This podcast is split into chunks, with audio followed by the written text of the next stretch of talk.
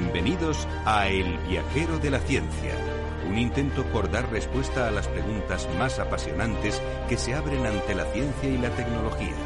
Un puente que nos transportará a miles de caminos, a miles de respuestas, pero ante todo a un sinnúmero de preguntas. ¿Te atreves a iniciar con nosotros la búsqueda? Ya estamos aquí en el viajero de la ciencia. ¿Qué tal, queridos amigos? ¿Cómo os encontráis? ¿Qué tal os va la vida? De nuevo aquí en el viajero para abrir caminos, para saciar vuestra curiosidad y a la vez la nuestra. Hoy eh, tenemos con nosotros a Sara Poza. ¿Qué tal, Sara? ¿Cómo estás? Muy buenas tardes. Pues genial, encantadísima, como siempre, estar aquí. Y también tenemos con nosotros a Teresa Gondín. ¿Qué tal, Teresa? Hola, chicos. Un día más en el viajero un día más en este viajero de la ciencia, en el que también estará con nosotros Sara Rodríguez, Beatriz Álvarez, que ha estado en la redacción, Teresa Fernández, que está en la gestión del proyecto y que además nos trae un tema maravilloso en el portal al pasado, y Alberto Coca, los mandos del sonido, más científico en la edición y al micrófono, vuestro viajero de la ciencia. Carlos Alameda. Vamos a comenzar ya el programa para que lo disfrutéis porque tenemos muchísimo, muchísimo que contar.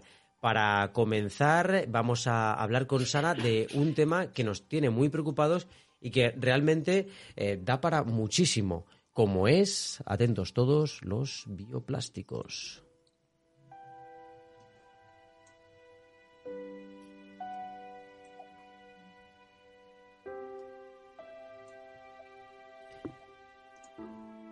Y se me ha olvidado comentaros que también vamos a hablar de el metaverso, que va a ser el hilo conductor de nuestro programa, un mundo virtual en el que sumergirse, si queréis.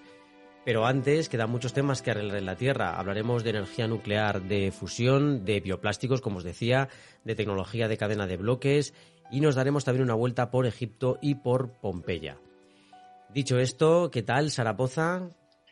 Pues muy bien, traigo bueno, pues uno de esos temas controvertidos ¿no? desde hace ya mucho tiempo y a los que tenemos que poner solución, como es el tema de, los plásticos.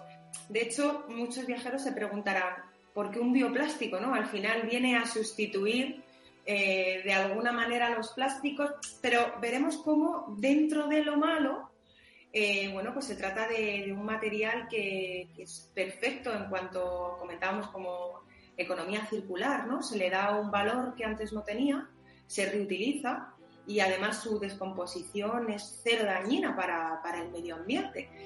Se trata de un estudio, de, momento está en, época de, pruebas, pero bueno, es obra de, nuestros queridos científicos eh, españoles del Instituto Hortofrutilcultural eh, Subtropical y Mediterránea, la Mayora, está situado en España, en colaboración con el Instituto de Ciencia de Materiales de Sevilla y también con el Instituto Italiano de Tecnología de Génova y el Politécnico, de Milán en Italia. O sea, como siempre, eh, colaborando entre nosotros, que es al final donde surgen las mejores ideas. Cómo me gusta eso, ¿eh? la colaboración internacional entre universidades, me encanta, me parece increíble y fantástico.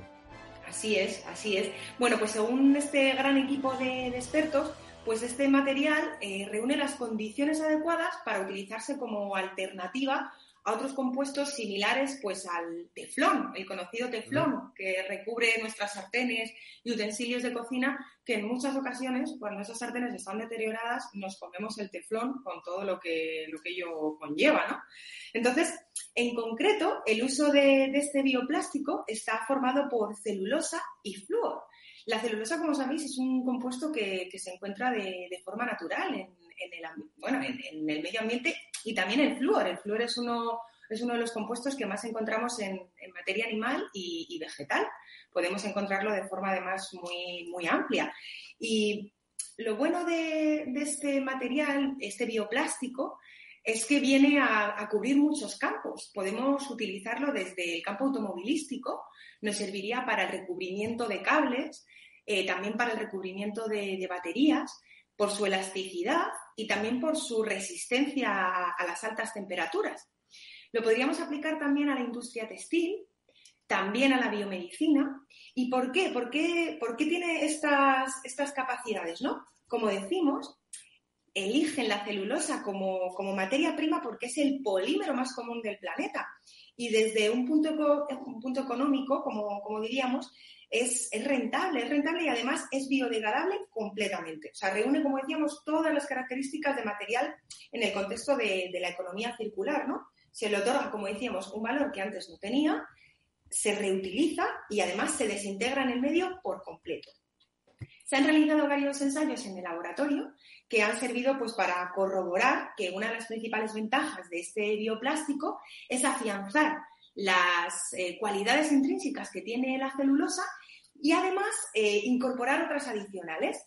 Presenta, como decimos, una mayor resistencia y una capacidad de transpirar.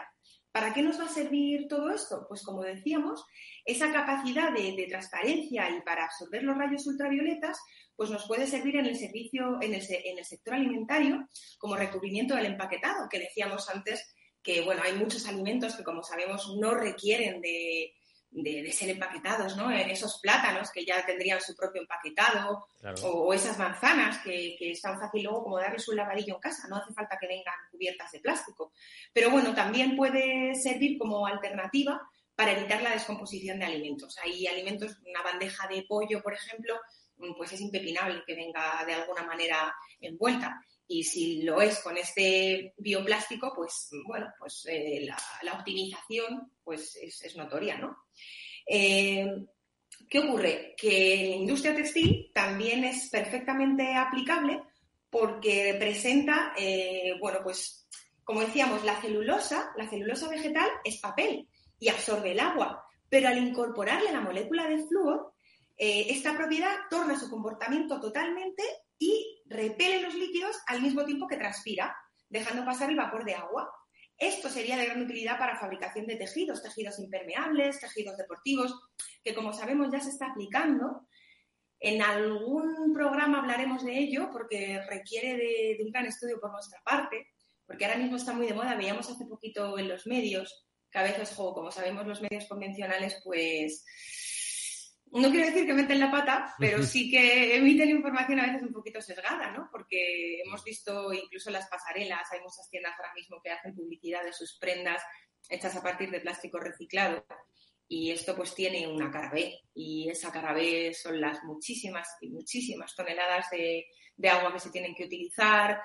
Y bueno, mm, ¿qué tiene eso aquí? Que no es tan sencillo como, ah, se está haciendo ropa con plástico reciclado, porque lo que se está reciclando por un lado se está perdiendo por el otro. Entonces, tiene ahí un, poquito esa, complejidad. De cara a la biomedicina, ¿para qué nos serviría este bioplástico? Pues el recubrimiento de las pastillitas que estamos acostumbrados a ver, las típicas píldoras que vienen rellenas con el medicamento, pues también sería uno de, los usos pues, más, más óptimos. Entonces, eh, se han dado cuenta que los parámetros de este material biodegradable, como producto básicamente vegetal, se descompone en el medio ambiente, que esto es lo más importante, sin causar ningún tipo de daño, ni al entorno ni a la salud, que esto es, clave.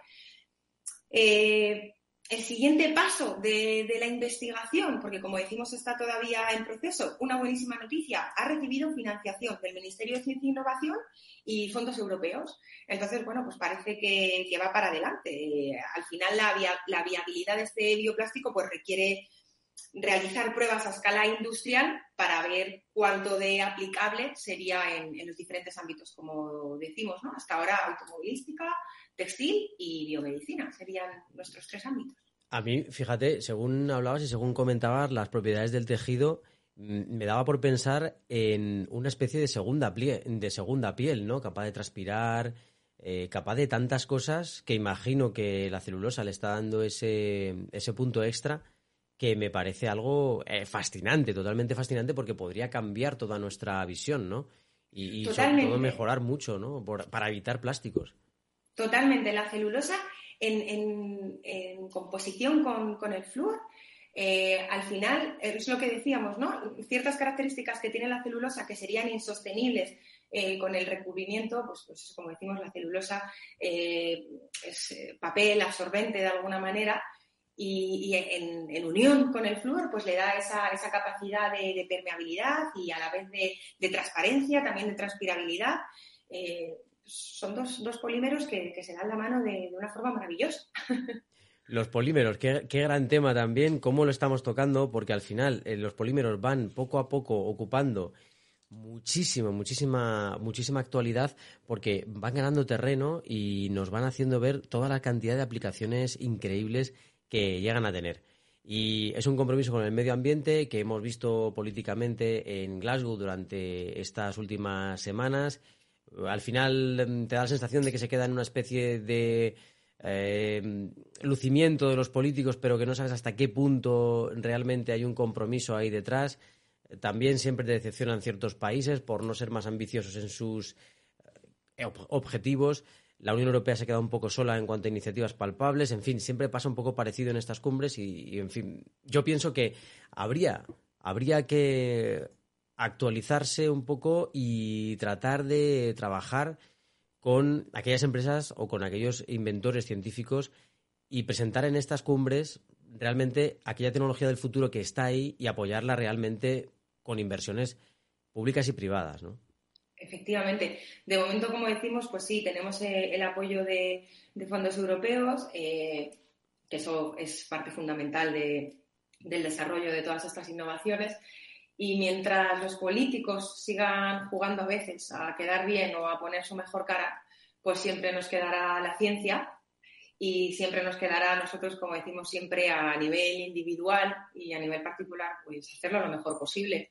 Hasta que los bioplásticos estén de nuestra mano, pues podemos seguir comprando con el menor plástico posible, ir a la compra con nuestras bolsitas, las compras a granel y, todas esas cosas que le decimos siempre a los viajeros, que a veces resultamos un poquito pesados, pero no está de más recordarlo.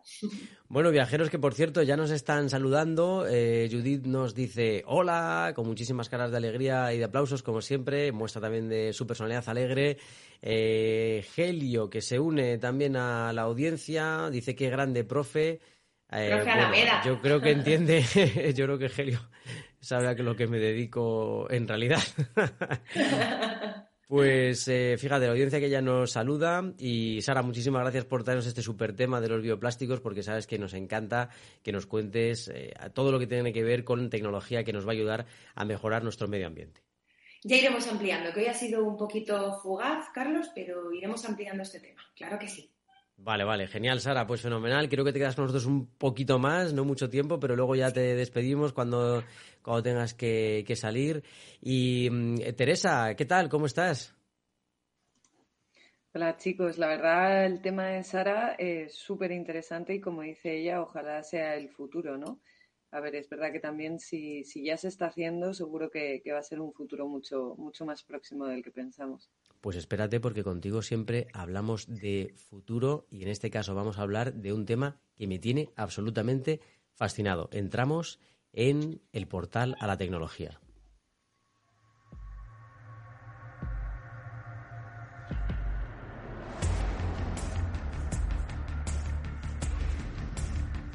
Porque vamos a hablar de los NFT, unos activos digitales que parece que ya están transformando el coleccionismo de arte y de bienes digitales y que tienen que ver también con un tema que os gusta mucho, viajeros, que es la cadena de bloques o el blockchain, que ya sabéis que aquí los anglicismos nos gustan poco.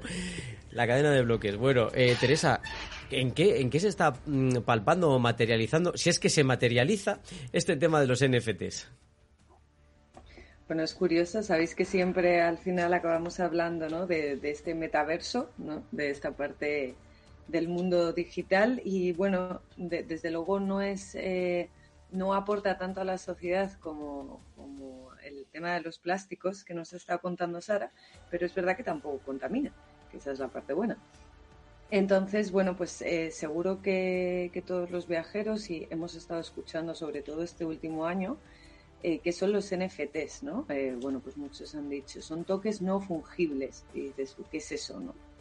Bueno, pues para que os hagáis una idea, son activos digitales e inimitables en ese metaverso, ¿no? En ese mundo digital y pueden ser comprados y vendidos como cualquier otro tipo de propiedad, pero no tienen forma tangible en sí mismo. Os pongo un ejemplo. Antes conferíamos valor a bienes tangibles que podíamos tocar como el oro, los sellos o una obra de arte, también una casa, por ejemplo. Y ahora lo hacemos cada vez más a bienes intangibles que sobre todo sí que vemos, pero probablemente no podemos tocar. Entonces, estos temas que hemos eh, ido tratando anteriormente, las criptodivisas, por ejemplo, son una aproximación a ese principio. Pero es verdad que los NFTs van un poco más allá y aplican ese concepto de reserva de valor a esos objetos más orientados al coleccionismo, ¿vale? Otro ejemplo que os pongo, una carta de Pokémon digital. Ese nuevo formato de sello coleccionable, y no sé si os acordáis que hubo un concepto que hace años se hizo muy famoso con aquella sorprendente fiebre de los criptogatitos. Los que de hecho, ahora mismo, claro, ahora mismo siguen en activo y se cotizan a precios que para mucho, pues obviamente son absurdos, ¿vale? Entonces, porque un avatar digital, ¿no? Que es esta parte, el, el avatar es lo que entraría en el metaverso, ¿no? De, de un gato llega a costar pues 115 mil dólares.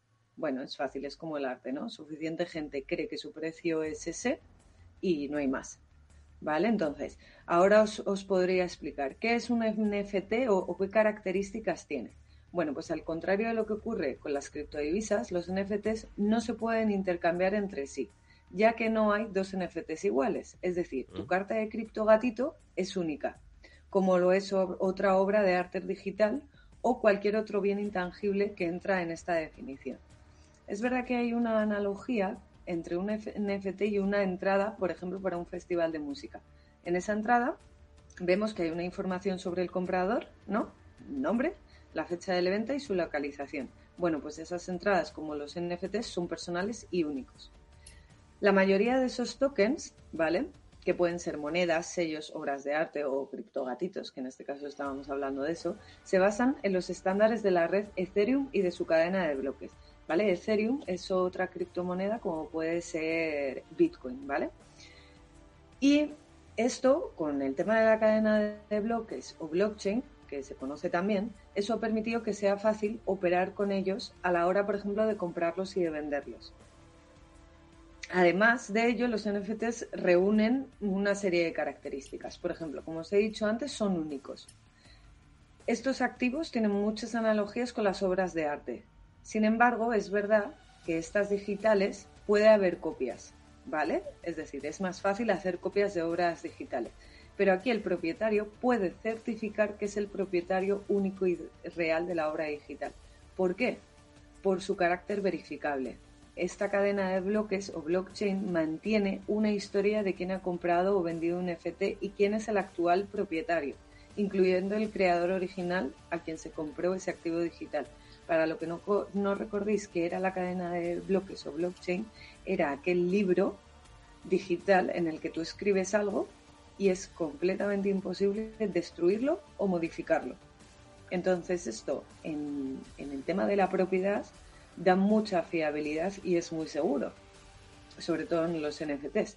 También son indestructibles. Acordémonos que, que, por ejemplo, una obra de arte se puede destruir, ¿vale? Pero un NFT no. Se almacenan en esta cadena de bloques a través de un contrato inteligente que seguro que también habéis escuchado que se llama smart contract, lo que hace que no se pueda destruir, eliminar o replicar, ¿vale? Y aquí es muy interesante el, el vídeo de, de, de Bansky, Ajá, Vale, mira, que- te lo voy a poner en un instante. Justo. Bueno, esto que estáis viendo son, son todas esas obras. Crear un NFT no es tan compli- no, no es tan sencillo, pero tampoco es, es complicado. Ahora os explico por qué.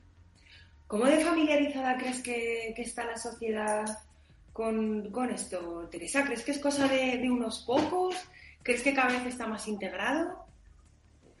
Pues mira, es curioso, hay un dato que dice que los NFTs se empezaron a crear en eh, 2013, ¿vale? Pero no fue hasta 2005 cuando Jack Dorsey vendió un tweet. Hizo un NFT, un NFT de un tweet suyo y lo vendió por, ahora mismo no me acuerdo la cantidad, pero fue una cantidad as- astronómica. Igual hizo un artista, ¿vale? Y ahí fue cuando se empezó a poner un poco en el foco.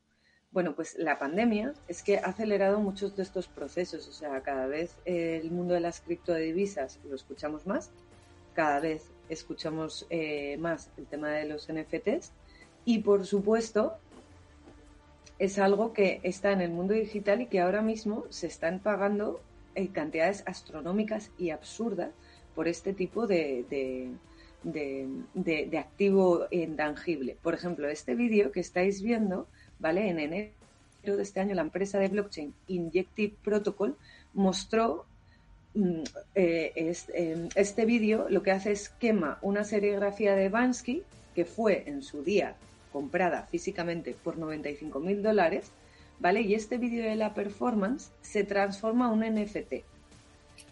Para ellos es la forma perfecta de mostrar cómo el arte físico puede transformarse en un NFT. O sea, y esto eh, tiene un valor, ¿no? El ver o el poder reproducir o el poder tener en, en tu propiedad o en tu casa esto, ¿no? Esta, esta performance, como dices, de quemando un Barsky, ¿no? Claro, es que, em, o sea, es verdad que aunque ahora todo parezca muy futurista y 100% digital, la tecnología que hay debajo de los NFTs puede llegar a ser, utilizada como registro de propiedad descentralizada, por ejemplo, de bienes físicos, que es lo que estamos viendo aquí. O sea, es decir, se destruye lo físico para que alguien va a tener la propiedad de esta performance y es exactamente igual de única que si lo tuviese en físico, ¿vale? Sé que es un poco, mm, me explota el cerebro, ¿vale? Por decirlo de alguna forma, pero bueno, esta es la parte un poco que yo digo de performance, de, de, mm, de qué es lo que llama la atención, ¿vale? Pero es verdad que toda la tecnología que hay detrás de los NFTs puede ser utilizada de forma muy positiva. Por ejemplo, al aplicar la tecnología blockchain en este caso, de uso, podríamos tener transacciones inmediatas y muy eficientes. Por ejemplo, compramos el NFT de una casa, ¿vale? Y eso nos da la propiedad del bien físico directamente. Lo potente es que puedes comprarle y venderle inmediatamente y el coste de la transacción, por ejemplo, es de céntimos. Y el registro de la propiedad estaría en la blockchain con la seguridad que os he comentado antes, ¿vale? Entonces, muchas veces nos quedamos mirando al dedo, pero es verdad que hay que mirar a la luna en ese sentido, ¿vale? Y el mundo de los NFTs no solo son obras de arte, ¿vale? Es extrapolable a, muchas cosas y a muchos bienes físicos. Con respecto a la pregunta que tú comentas, Sara, pues ahora es como si estuviésemos hablando del principio del todo. Esto obviamente todo va a evolucionar, pero es verdad que desaparecer, eh, desaparecer como tal no creo que, suceda. Yo, aquí siempre me planteo la misma duda, ¿no? Esto es como las inversiones. Si entras pronto, eh, genial, puedes hacerte con un con algo, uy, va, eh, puedes hacerte con algo espectacular, ¿no? Pero si entras tarde, eh, ya todo el mundo lo va a tener y mm, a nadie le va a importar mm, tener un NFT. Pero ahora mismo quizás sea muy valioso o pueda ser muy valioso invertir porque luego te, vas a poder rentar en el futuro. Claro, eso por ejemplo, eso podríamos hablar de las criptodivisas, ¿no? De Bitcoin, que dices, uff, ahora comprar Bitcoin pues no, no me merece la pena, ¿no? Pero sin embargo los NFTs no solo son obras de arte, es lo, es lo que te digo, son extrapolables a muchísimas cosas. Entonces, es, es esa parte, o sea, el, el, mundo digital al final es como si viviésemos lo físico, pero todo en ese mundo digital y para nosotros y para nuestro entender, obviamente, mucho más loco, ¿no? Por decirlo de alguna forma. O sea, hay conceptos que se nos escapan eh, de las manos, luego todo se graba, todo se guarda y es verdad que con la tecnología blockchain lo que hace es registrarlo. Que esa parte, a nivel de propiedad, por ejemplo, y hacer que ese NFT que estáis viendo ahora mismo sea único, o sea, tú lo puedes utilizar. Es como si tú vas a ver el cuadro eh, o vas a ver la Mona Lisa. Tú esto lo estás viendo, pero no es propiedad tuya. Me fascina cómo ha evolucionado. Yo la primera vez que escuché el concepto de intangible fue en los primeros años de carrera, hace ya una década. y, recuerdo que, se aplicaba un poco como a esos valores no palpables, en el caso concreto, pues de las marcas, ¿no? Pues qué valores intangibles tiene Coca-Cola, pues eh, nos han querido meter de alguna manera que tiene el valor intangible de felicidad, de amigos, de delicioso. ¿no? Y, nos, hablaban de, lo intangible de esa manera y me fascina ver cómo ha ido evolucionando, como, estamos comentando, hasta, hasta darle eh, unas, unas propiedades y unos atributos a lo intangible que, que, que vale extraordinario. Bueno, y luego también eh, hay NFTs que son muy complicados de hacer, o sea, así como uno puede ser lo que estáis viendo, ¿vale? Que dices que absurdo, qué fácil, que, mm, pero a la vez que, que ingenioso, Luego hay eh, muchas combinaciones eh, de NFTs que son programación pura y dura. Entonces ves cosas únicas, incluso con impresión 3D, ¿vale? Que realmente sí que son auténticas obras de arte eh, en el mundo digital. Además entiendo que puedes ver cómo se está haciendo esa obra de arte, o sea que tiene su valor el ver también cómo se va haciendo, cómo se va fabricando. Eh, ¿Podemos vender el viajero de la ciencia en NFT? Un momento de nuestra vida. no es malo. Igual hacemos un, episodio histórico como el de Stephen Hawking. hay, hay de tutoriales en YouTube sobre cómo crear un NFT, vamos. Bueno, pues, lo, pues vamos a intentar, ¿eh? ¿eh? Lo vamos a intentar. Hasta para esto que todavía no terminamos de pillar muy bien el concepto, pues tutorial al canto. Pues sí, sí, eh, lo, vamos a intentar porque me parece, mm, pero vamos, me parece genial. Eh, pues, em, pues nada, muchísimas gracias Teresa. No sé si te queda, se te queda algo en el tintero. Nada, bueno, deciros que, que os, os, iremos contando sobre este tema porque, por supuesto, yo no soy absolutamente ninguna experta y detrás de esto hay un mundo eh, muy interesante y muy loco, pero sobre todo muy interesante por las cantidades eh, astronómicas que se pagan por, por, esto. O sea, el capital que se mueve a mí me parece muy, muy, muy, eh, vamos, que llama la atención. Estoy pensando, por ejemplo, en Amparo Marín, que es nuestra especialista en temas de cadena de bloques y última tecnología. Y quizá en algún momento, lo que pasa es que no es fácil ahora mismo, pero quizá en algún momento pues, nos pueda contar eh, más sobre este, sobre este tema. Eh, nos ha saludado también por aquí, eh, nos ha saludado Lola, nos ha saludado Loli, nos ha saludado también Helio, Judith, en fin, nos van saludando amigos del Viajero de la Ciencia. Como sabéis, podéis también comunicar, eh, eh, eh, podéis comunicaros con nosotros cuando queráis, ¿vale? Vuestras dudas, cuando no nos entendáis, viajeros, levantáis la mano y el profe Alameda os lo explica. O al menos lo intenta. Otra cosa es que lo consiga, porque es muy complicado. Y fíjate en estos temas, por ejemplo, es para, es para perderse realmente en ellos. Y si te pones a investigar, te puedes pasar noches enteras investigando sobre este asunto, porque es espectacular, ¿no? Lo que, a lo que estamos asistiendo. Sí, nosotros ponemos siempre la miel así un poquito en los labios y poco a poco, ¿no? Con nuestras investigaciones vamos informando más y despertamos la curiosidad de los viajeros, que al final es nuestra, nuestra principal preocupación, que la curiosidad se mantenga viva siempre. Pues fíjate, hemos hablado. Y si alguno quiere hablar de algún tema también mm. específico, siempre podemos debatirlo. Exacto, exacto. Sí, de hecho, de vez en cuando nos llega alguna petición y hacemos todo lo posible, ¿vale? Por eh, generar un programa especial sobre ese asunto. Eh, Teresa, Sara, pues hemos hablado de cosas muy interesantes, la verdad, de última tecnología con vosotras, tanto con los bioplásticos como con los NFT. Y os voy a hablar mm, ahora mismo de un tema de, de China eh, y de la energía de fusión nuclear. Eh, pero como sé que tenéis la agenda muy apretada, ¿vale? En caso de que necesitéis salir en cualquier momento, me lo decís y os despedimos como Dios manda, ¿vale? Mira, acaba de llegar también ahora por aquí que ahora, la ponemos, ¿eh? que la pobre la, hemos pillado preparándose. A ver, vamos a ver si está disponible. No, no, todavía no, todavía no. Vamos a esperarla un poquito, ¿vale? Y en cuanto esté, ya hablamos con ella. Pues lo que os decía, que en cualquier momento me decís y, nada, y os despedimos como buenas viajeras. Y os voy a contar, fijaos, eh, parece ser que, China eh, ha anunciado algo que muchas naciones, o de lo que muchas naciones están detrás. Vamos a mm, poner un poquito de musiquita y os lo cuento.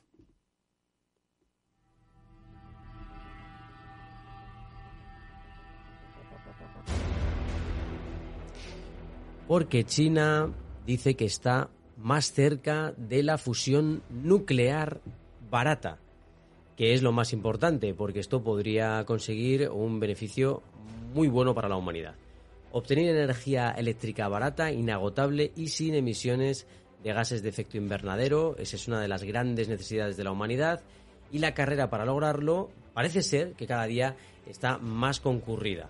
En agosto, un equipo de científicos del laboratorio Lawrence Livermore de California anunciaban que habían alcanzado un nuevo récord en cuanto a la producción de energía con láser en un experimento de fusión nuclear. 1,3 millones de julios habrían producido. De esta forma se quedaban muy cerca del punto de ignición o ganancia energética, es decir, el momento en el que la fusión produce más energía de la que requiere, que esa es la gracia, ¿no? Que produzca más energía de la que requiere. Pocos meses después, este hito ha sido ya superado. Al menos eh, así lo han relatado Científicos chinos al diario South China Morning Post aseguran que su método es de bajo coste comparado con el americano y además podría usarse para conseguir la fusión sostenida necesaria para la producción de energía a gran escala. La principal diferencia es que utiliza rayos láser menos potentes y más económicos. Estos rayos concentrarían su acción en dos conos de oro microscópicos que están enfrentados entre sí y de sus puntas saldría un plasma de hidrógeno que al colisionar provocaría la fusión de los átomos de hidrógeno y la posterior eh, explosión de energía. Eh, explosión, entendedme, controlada, ¿vale? Eh, un mecanismo de repetición aseguraría que esta energía pudiera producirse de continuo, que también nos interesa, claro. Solo habría que rotar los conos de oro y disparar de nuevo, lo que técnicamente se denomina cañón de repetición. O sea, esto está bastante ya pensado. Pero, mm, según nos informa el Confidencial, los resultados del trabajo de investigación solo han sido publicados en un diario científico chino. Todavía no ha sido revisado por ninguna revista científica internacional, lo hemos comprobado, hemos estado buscando em, alguna referencia eh, de, esta, de esta investigación y no la hemos encontrado, o sea que es cierto.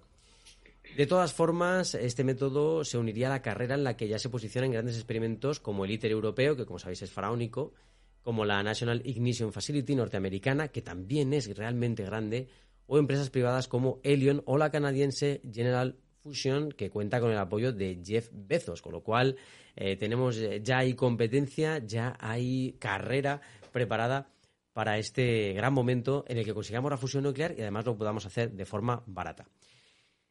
¿Qué os ha parecido? Eh, la verdad es que a mí me encanta este tema y sé que últimamente también os estoy dando mucho la paliza con el asunto de la fusión nuclear, pero es que veo que es el futuro y que nos arreglaría cuestiones como, por ejemplo, la factura eléctrica que estamos pagando, que es una barbaridad. A mí me encanta porque... Es el tema de moda ahora mismo. En todo lo que no colabora China, luego por otro lado trata de, compensarlo. Entonces, bueno. Sí, todo lo que no colabora en la cumbre del medio ambiente, pues luego por otro lado con sus inventos a lo mejor consiguen hacer algo realmente potente para la humanidad. Sí. Pues fíjate, nos saluda también eh, María del Pilar, que nos dice que buenas tardes chicos, que genial programa, muchísimas eh, gracias también a ella, muchísimas gracias María del Pilar. Y, y ahora, ¿qué tal estás? Que, acabas de aparecer por ahí. He, surgido de, mi metaverso. Ha surgido de tu metaverso. Cierto es, cierto es. ¿Habrá fusión nuclear en el metaverso? Puede ser, no lo sabemos. Espero que no. Porque si no, quizá necesitemos de la energía de la fisión nuclear para poder alimentar ese metaverso. Que, esa también se, esa se viene. ¿eh? Sí, sí, también es muchísima energía la que necesitaremos para, mm, bueno, poder favorecer ese metaverso que de momento Mark Zuckerberg es el que ha hablado de él, pero entiendo que hay mucha gente ya detrás de ello. Ahora nos lo va a contar todo Ara en cuanto abramos nuestro portal de nuevo a la tecnología.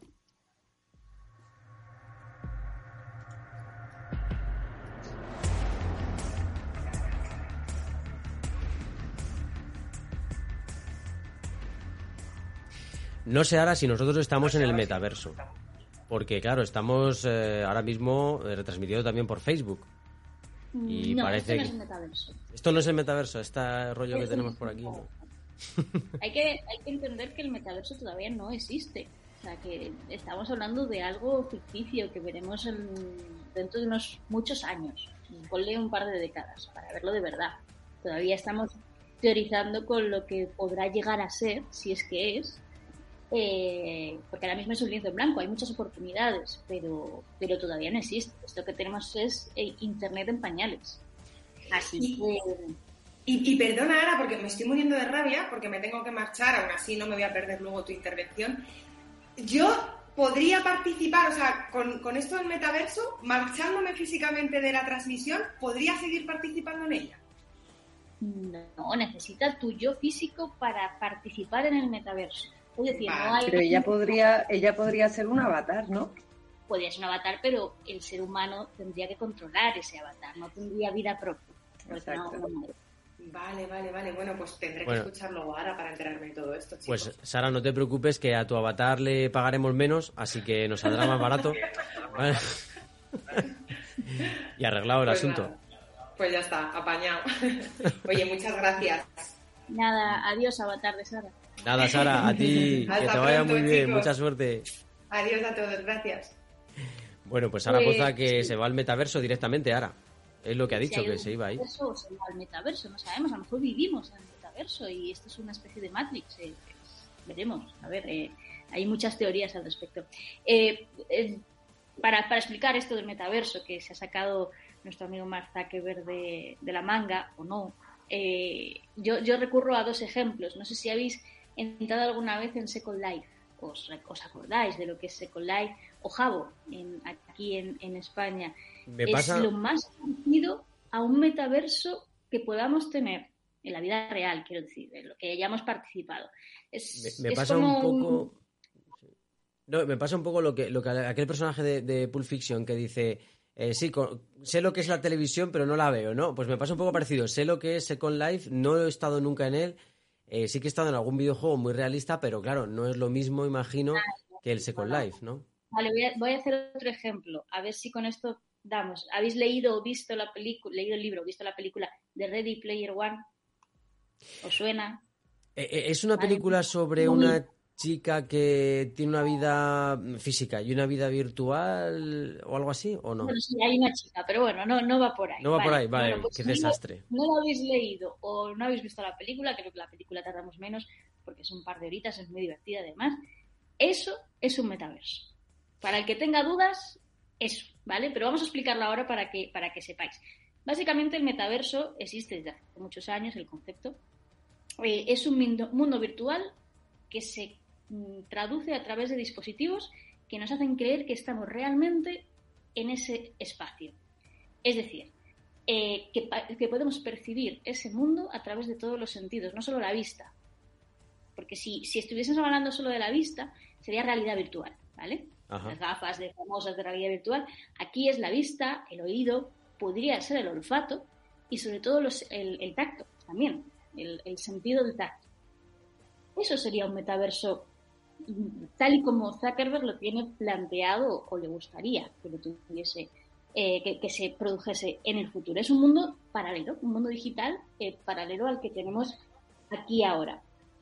Eh, también se interpretarían expresiones faciales tal y como las entendemos en la vida real. Es decir, yo podría hablar con el, avatar de Carlos o el avatar de Teresa eh, y, sabría perfectamente qué es lo que me están diciendo solo con, verles la cara a su, a su avatar, porque es una réplica exacta de su persona física. No sé si por aquí vamos entendiendo por dónde, por dónde vamos. Ah, eh, también es un mundo que permite libertad de creación, es decir, ahora mismo cuando entramos en una realidad virtual nos estamos limitando a lo que nos ofrece. Si es un juego, pues jugamos. Eh, si estamos viendo un paisaje, vemos el paisaje. Eso nos va a permitir crear como en la vida real, crear todo lo que se nos pueda imaginar, límite. en la vida real tenemos el límite de, pues, propiamente la gravedad, por ejemplo. Imaginaos en un universo digital, las reglas de la física no existen. Podemos crear sin límites. Es, es, algo muy complejo de comprender. ¿Y no, nos, no nos van a cobrar más si queremos poner un cubo azul, por ejemplo, en un sitio y queremos hacer más Amigo, todo, todo el nuevo, nuevo, mundo tiene sus reglas económicas. Ahora hablamos de las, de las reglas económicas, pero para que entendáis esto es, el metaverso se está planteando como el siguiente paso de Internet. Imaginaos lo que, lo que supuso la llegada de las redes sociales a Internet. Cambiaron las relaciones sociales para siempre. Era como, ha sido como un antes y un después. Pues Facebook, efectivamente, pero también Twitter, Instagram. Han cambiado la forma en la que nos comunicamos entre nosotros. El metaverso va a ser el siguiente paso, la forma en que comprendemos Internet. ¿vale? Es como el, futuro del futuro. Mm. Eh, ya, ya vamos a un, a un nivel eh, brutal de las, de las redes. Y bueno, para Facebook este es su nuevo, nuevo negocio, su nueva obsesión, tanto que ha cambiado el nombre de, la empresa. Ahora se llama Meta, porque bueno, es el nombre de la matriz, pero es porque quiere que, ese sea su nuevo objetivo a, futuro. En, este nuevo metaverso, eh, además, se quiere que tenga, que tenga vida propia. Es decir, que podamos hacer negocios dentro de ese metaverso. No os imaginéis esto como un sitio lúdico en el que hablar con amigos, en el que jugar a un juego o, pasear por un, por una zona o un paisaje, no, quieren que sea una réplica de la vida real en todos los sentidos, que podamos crear negocios, que podamos tener reuniones, relaciones sociales. Imaginaos que, imagínate Carlos que tu hija dentro de, de 15 o 20 años te dice, mm. papá, tengo un negocio y es que tengo una tienda virtual en el metaverso. Y yo le diré, ¿pero qué me estás contando, muchacha? Exactamente. Pero bueno, puede ser una, un objetivo, porque obviamente todo este metaverso va a estar plagado de micropagos. Y ahí es donde entra el famoso negocio, eh, porque esto, por supuesto, no es, gratis, ni lo va a ser. Cualquier cosa que queramos hacer en el metaverso, que se quiera hacer en el metaverso, va a tener que ser previo pago. Veremos cómo se gestionan esos pagos, si es con dinero ganado dentro de ese metaverso o si es con dinero real transformado a metaverso. Bueno, ahí ya. Y la pregunta está si se podrán hacer las mismas cosas o otro tipo de cosas, ¿no? O sea, hasta dónde va. Ahí los límites de la, de, la, de la tecnología o, o sea, yo lo que me pregunto es si se van a mantener las reglas vigentes en una sociedad eh, civilizada. Es decir, vamos a poner un, caso muy, muy, muy extremo, matar a alguien, ¿vale? Esto es algo como loquísimo, pero en la vida real, si tú matas a alguien, vas a la cárcel. Claro. O ¿Qué pasa si yo puedo matar a alguien en el metaverso? No he matado a nadie, es un código. Pero ¿dónde, ¿cómo va a ser la ética dentro de ese, de ese metaverso? es algo que a mí la, filosofía de, la tecnología. sobre todo porque no habrá daño físico, pero claro, dependiendo de, de las ideas que te den en el metaverso, igual luego lo trasladas al mundo físico. Exactamente, pero bueno, eso ya va a ser cosa del futuro, de cómo lo gestionemos. Imagino libros sobre ética digital frente a ética física, o sea, me parece una cosa espectacular. Que es metafísica, ¿eh? o sea, ojo. Eh, bueno, el primero que lo, que lo está comercializando o hablando mucho de ello, pero por supuesto no es el único. O sea, no, no pensemos, Facebook quiere que su metaverso sea el más importante, pero hay millones de propuestas del metaverso. Microsoft tiene también el suyo. Eh, Fortnite de Epic Games también quiere tener el suyo. Que bueno, lo, cierto es que Fortnite, que es el videojuego este famoso de los niños, eh, no, los niños y los no tan niños, eh, sí que tiene una plataforma en la que una actividad inmersiva puede tener sentido en mm. una parte lúdica. Eh, pero bueno, esto es un poco gestionar a ver cómo se va a ir a, futuro. Y parece que han ensayado también el, modo creativo, ¿no? Eh, este, hay algunos videojuegos que tienen un modo en el que tú puedes hacer casi lo que quieras, ¿no? Estilo Minecraft, por ejemplo, sería el, ejemplo. El problema es que, y aquí vienen los, los peros de todo este metaverso, es primero, esto es, esto es lo que se está hablando ahora, que es el, capítulo uno de una historia muy larga. Estamos poniendo la, primera piedra del, metaverso. Para que todo esto llegue, tienen que pasar muchas cosas y, la, y una de ellas es la parte de infraestructura. Y ahí vamos a la parte de creación. Todo esto requiere una, una base, una infraestructura muy grande, energía, eh, no hay tecnología todavía creada para hacer todo esto. O sea que estamos hablando de la tecnología que se tiene que crear al futuro, a los próximos años.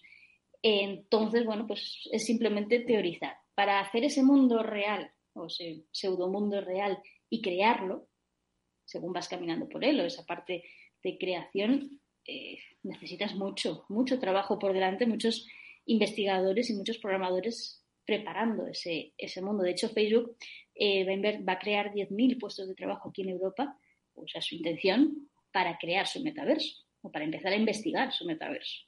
He escuchado incluso que va a invertir el primer año 10.000 millones de dólares, si no me equivoco, que no me parece poco.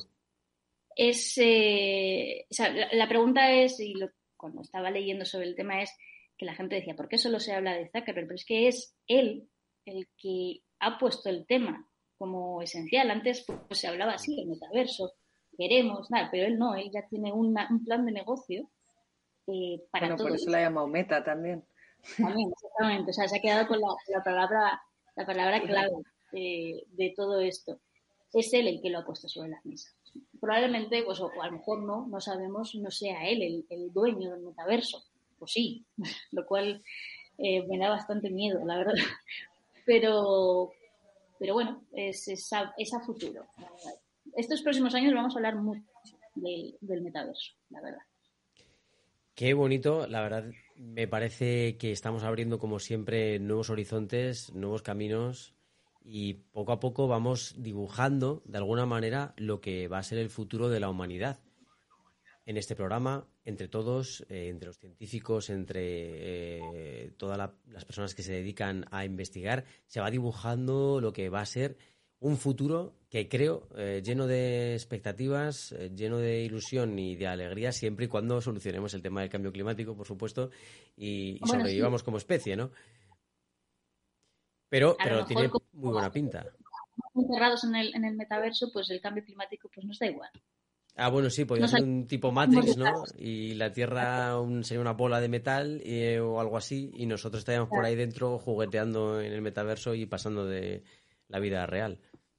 Exactamente. Yo simplemente os digo que, que este fin de semana, o cuando queráis, le echéis un ojo a la película, a Ready Player One, mm. porque yo creo que es la que mejor explica el concepto y los peligros también de, de ese metaverso y dónde poner el límite entre la vida real y la vida eh, que estás creando en un, universo virtual, porque sí que se hablaba, por ejemplo, de, temas de imaginaos gente que con movilidad reducida, que pueda sentir que está caminando, o que o alguien que no puede viajar por el motivo que sea y puede sentir, estar la sensación de estar en el mar. O sea, a, nivel de oportunidades positivas se abre un mundo. Sí, también. O, en, vez de estudiar la, la historia de Egipto, pasear por Egipto y sentir que estás paseando por, por Egipto, por las pirámides o, cualquier evento de, la historia, pero eh, todo lo bueno tiene su parte perversa.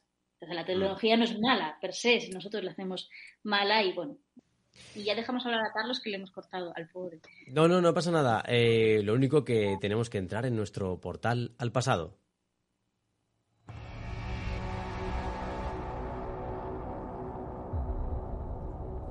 Así es.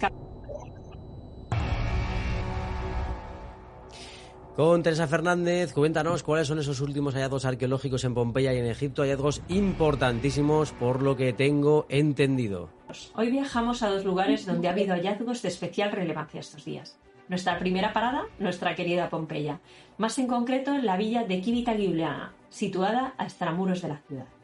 ¿Qué han encontrado en esta ocasión? Os preguntaréis. Bueno, se trata de una habitación destinada a los esclavos, un descubrimiento que tilda el de excepcional porque a pesar de ser una parte fundamental de la sociedad romana que se ocupaba de un gran número de tareas, hay pocas fuentes directas que permiten conocer la vida de las clases más bajas.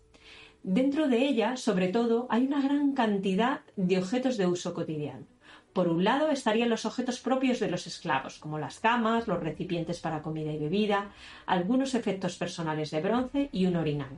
Las camas ha sido, eh, bueno, pues uno de los hallazgos que ha despertado un gran interés entre los arqueólogos. Son tres en total, dos de unos 70 metros de longitud y otra de unos 40, por lo que se supone que se trataba de una familia.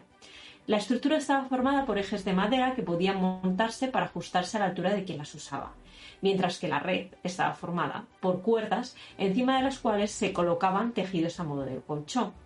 Como veis, no difiere mucho de cómo son las camas actualmente. Por otro lado, han encontrado objetos para su trabajo diario y se presume que entre sus tareas estaba la de ocuparse de los caballos y los carros, por la tipología de los objetos encontrados, como un timón, tejidos para montar y objetos de metal. Y por el hecho de que la estancia forma parte del conjunto de los establos en los que hace unos meses se encontraron un espectacular carro ceremonial y la impronta de un caballo. ¿Qué conclusión extraen los expertos de este hallazgo? Bueno, se cree que esta villa debió de pertenecer a un militar del más alto rango, posiblemente de la familia Mumí, cuyo nombre aparece en algunos muros.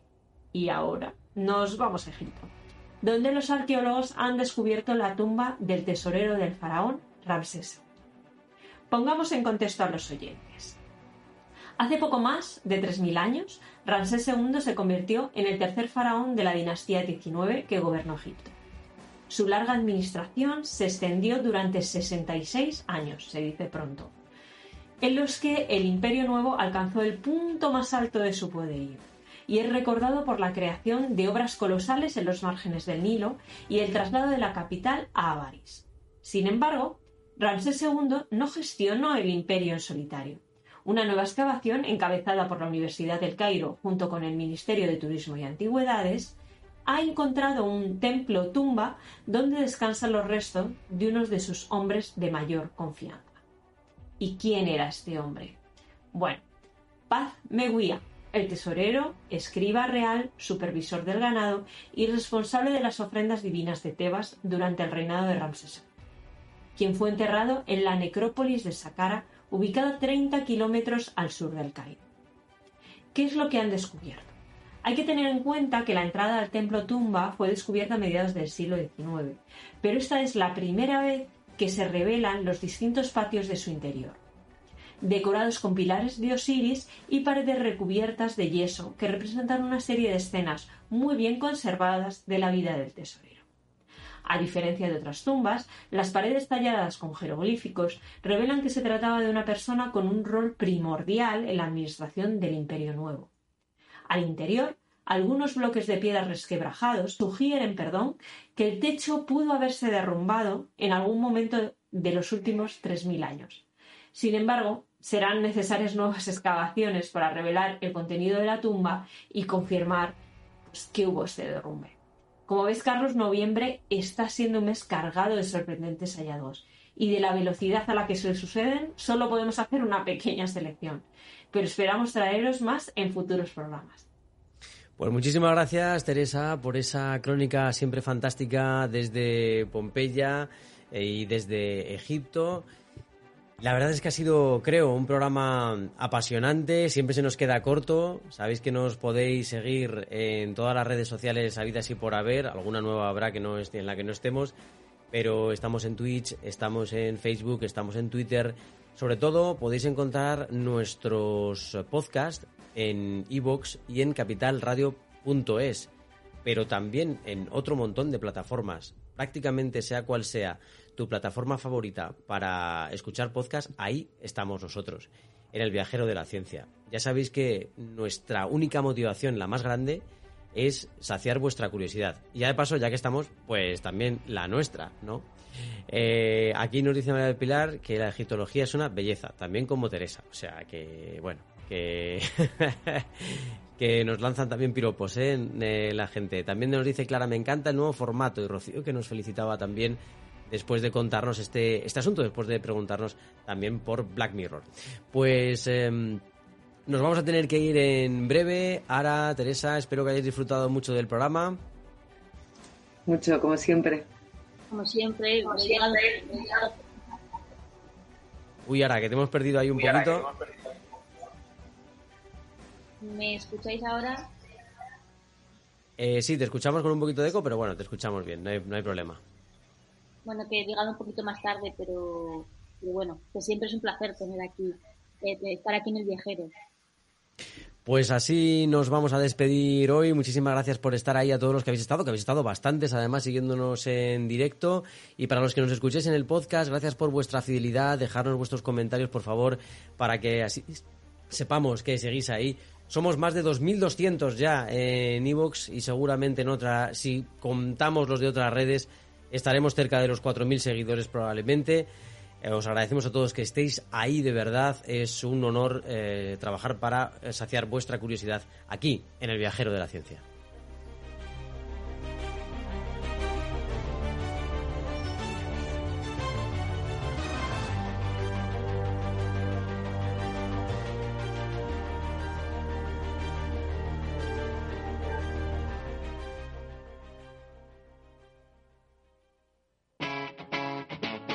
Capital Radio.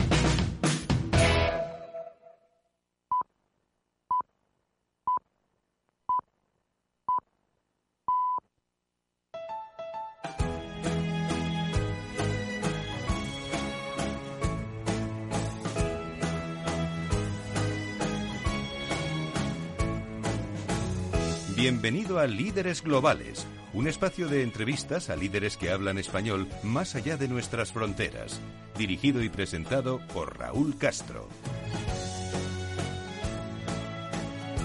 Bienvenidos una semana más a Líderes Globales. Hoy vamos a hablar de tecnología con nuestro invitado, con César Cernuda. Vamos a hablar, eh, les voy a poner un trocito de la entrevista que tuvimos con Pera Estela hace algunas semanas, eh, donde nos habla del mundo de los ancillaries y finalmente acabaré en nuestra sección Competencias Globales hablándoles de la gestión del cambio, algo que ha venido para quedarse y que es un must hoy en cualquier directivo.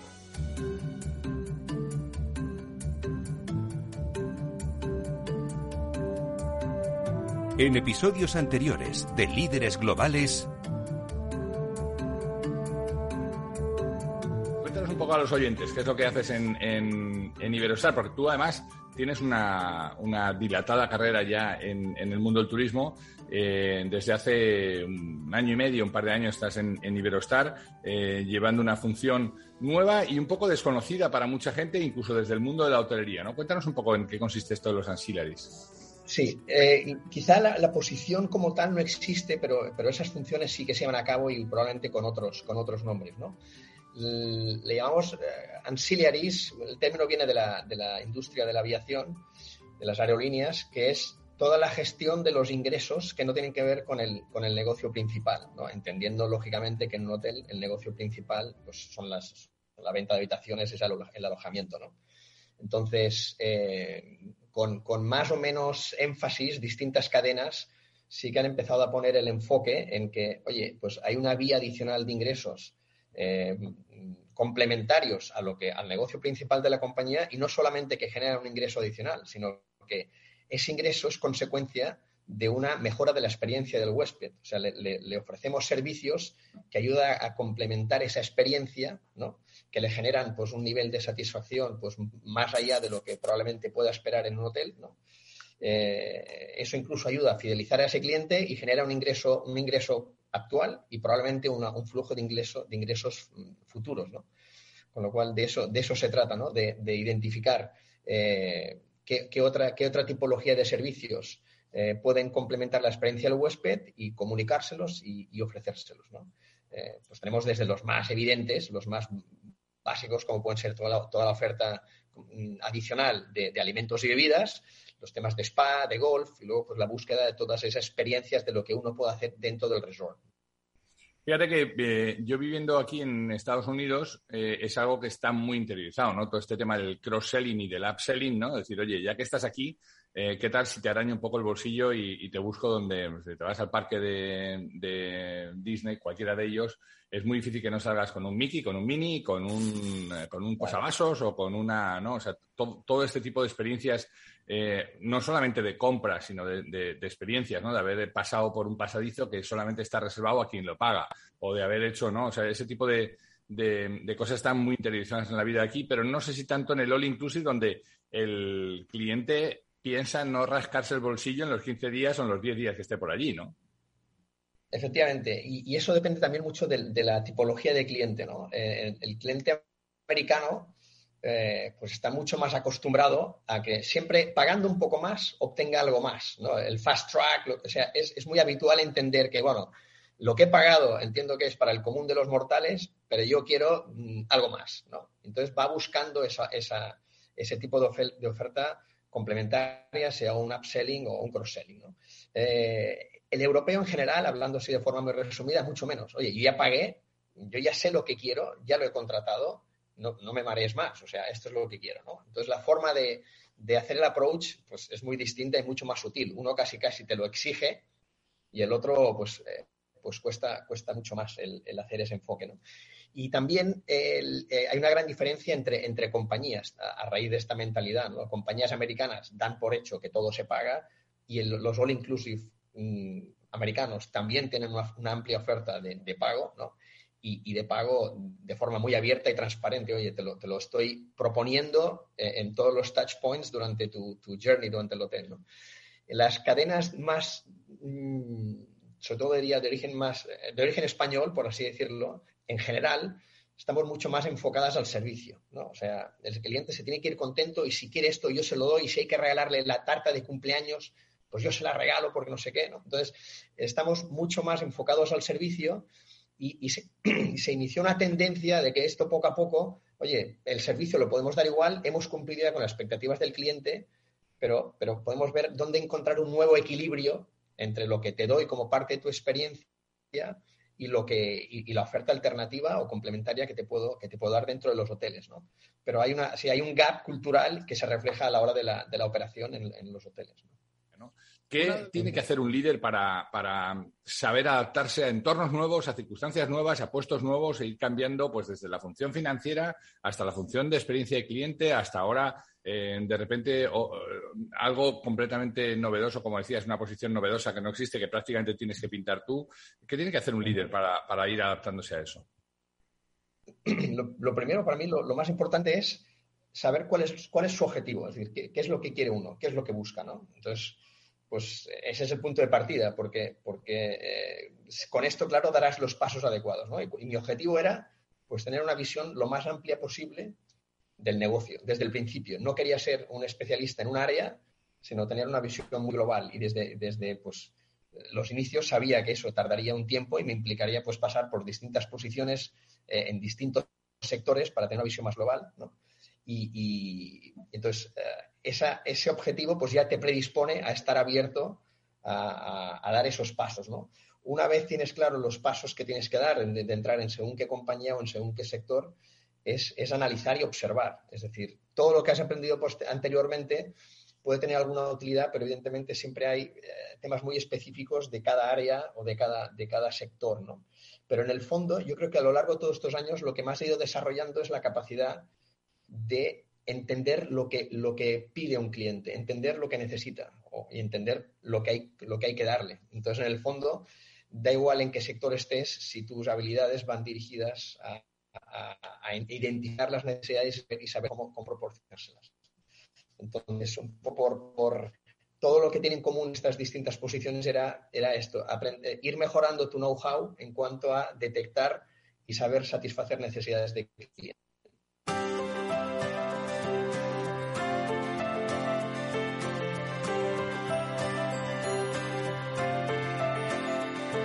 La entrevista.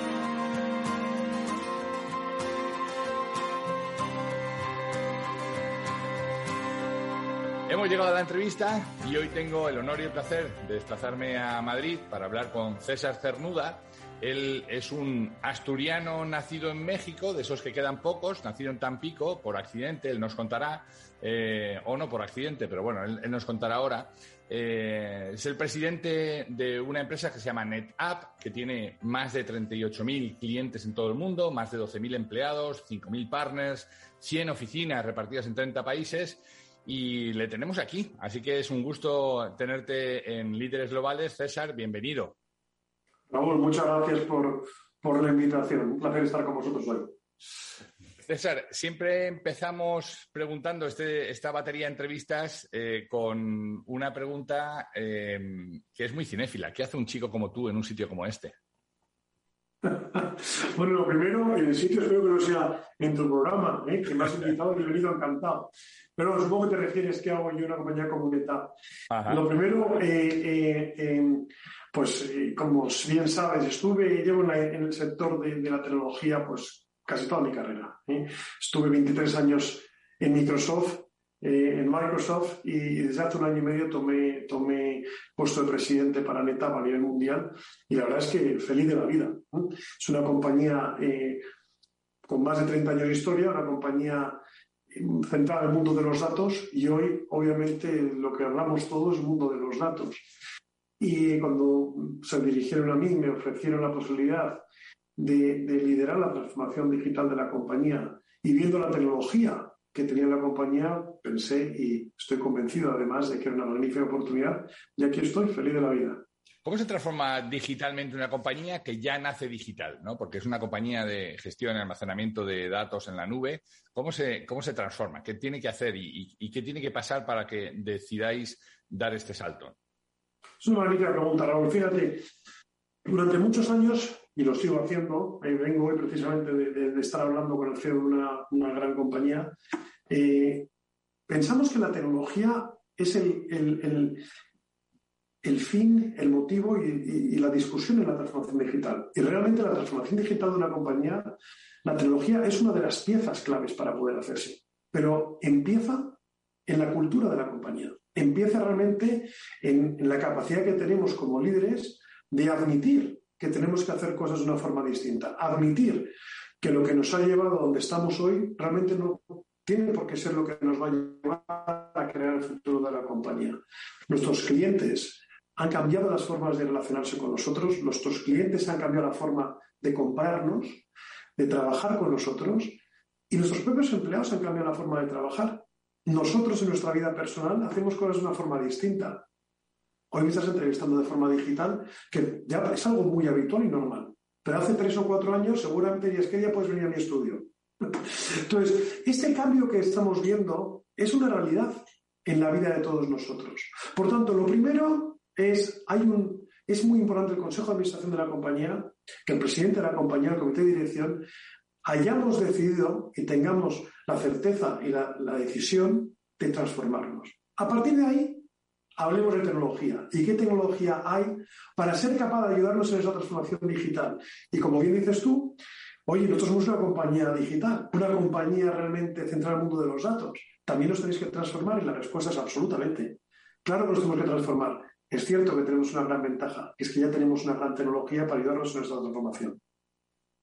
Fíjate que eh, has hablado de 23 años en, el mundo Microsoft, que se dice así muy deprisa, pero, pero claro, en esos 23 años hay, eh, en, un momento en donde se produce toda la explosión, tú además has tenido la suerte o el, buen tino de estar trabajando en Asia, Pacífico y en el Caribe y Latinoamérica.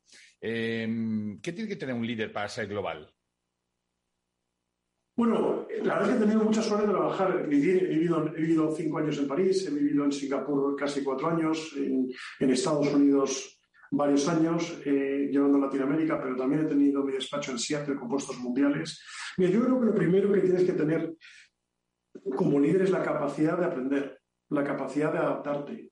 Y cuando hablas de un líder global o ser capaz de poder estar en distintas regiones, es que eres una persona que realmente tienes esa mentalidad de, diversidad y de inclusión, donde vayas donde vayas, eres capaz de adaptarte, eres capaz de aprender y eres capaz de sacar lo mejor de la gente eh, sin que sean como tú, porque somos muy distintos. Entonces, yo en ese sentido me siento muy afortunado. Yo creo que, que antes ya hablabas de, que había nacido en Tampico por accidente. Afortunadamente no fue por accidente, pero sí que a mí me ha marcado, sin lugar a dudas, el hecho de haber eh, nacido en un país, mi familia ser de otro país, eh, pues tener una mentalidad algo más global. ¿no? Y, ciertamente he tenido la, suerte en mi carrera profesional de poder ir aprendiendo de muchos países, de muchas otras culturas, y sin duda alguna, yo creo que es fundamental para un líder el, tener la humildad de aprender de los demás y tener también esa capacidad de adaptación.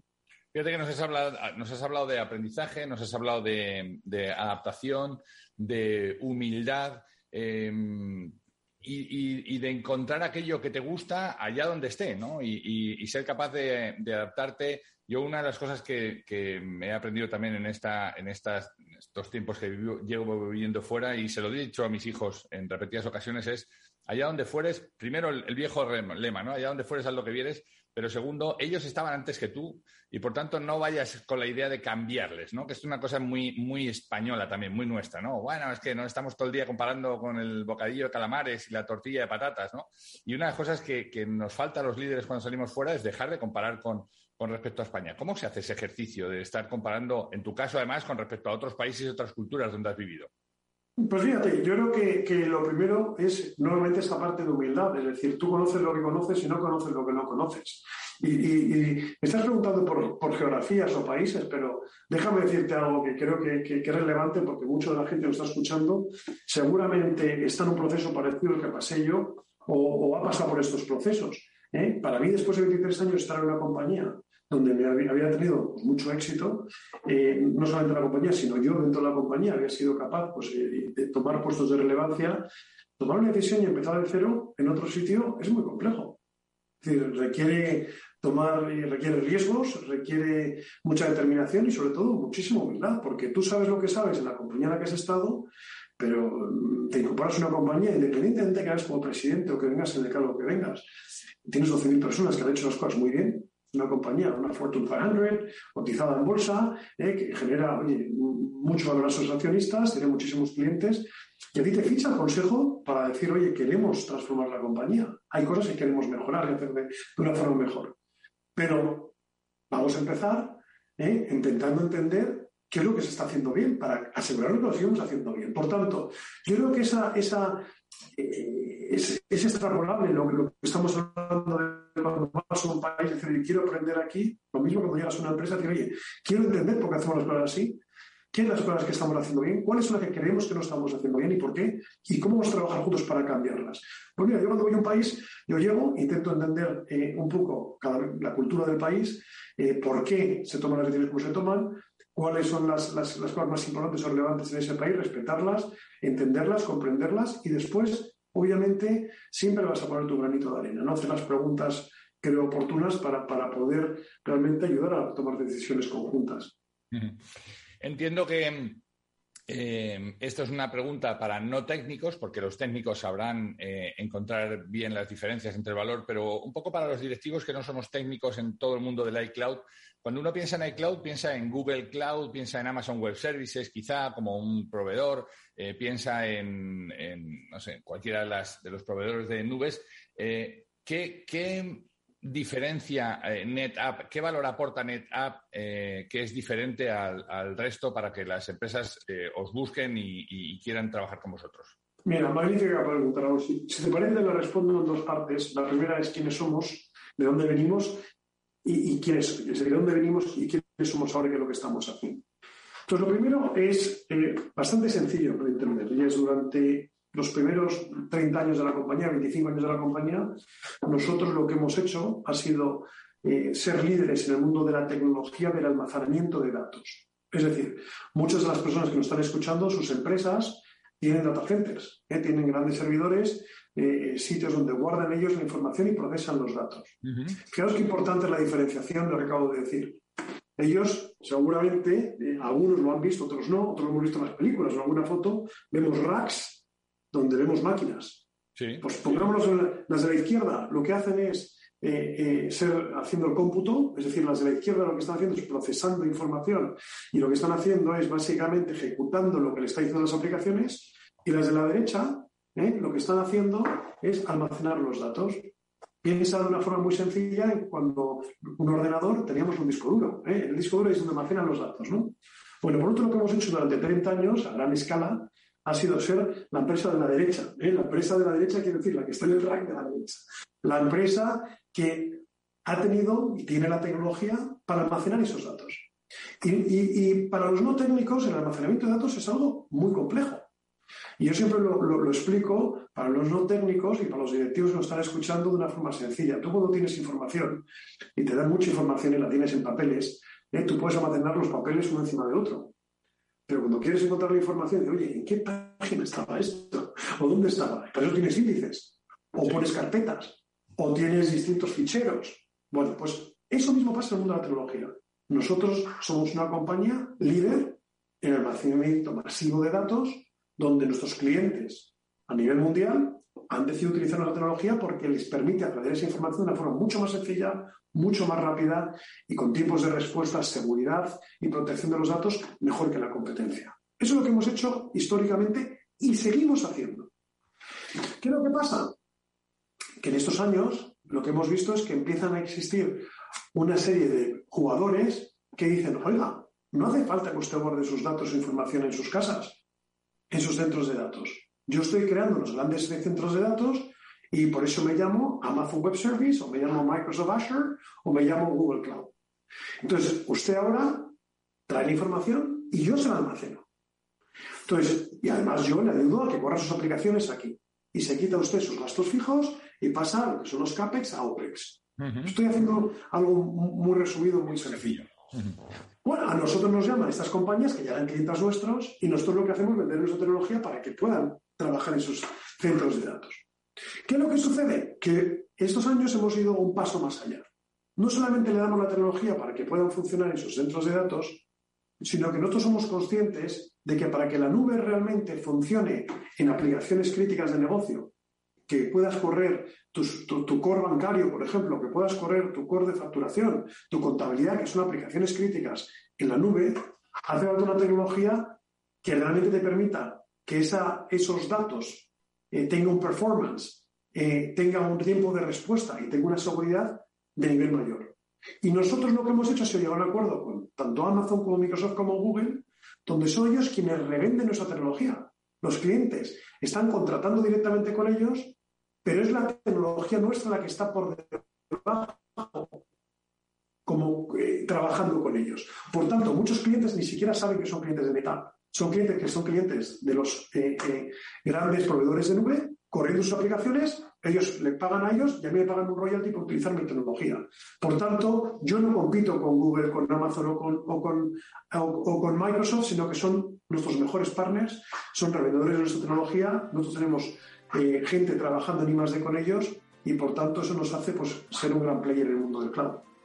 A vosotros os hace ser un gran player y a mí me hace estar feliz porque por fin me he enterado y he conocido mucho más sobre todo este mundo y estoy seguro que los oyentes nos lo van a agradecer. Déjame un segundito que, vamos a publicidad y volvemos eh, y te sigo contando, te sigo preguntando cosas. Perfecto. Estás escuchando Líderes Globales con Raúl Castro. Esto te estás perdiendo si no escuchas a Luis Vicente Muñoz en Capital, La Bolsa y la Vida.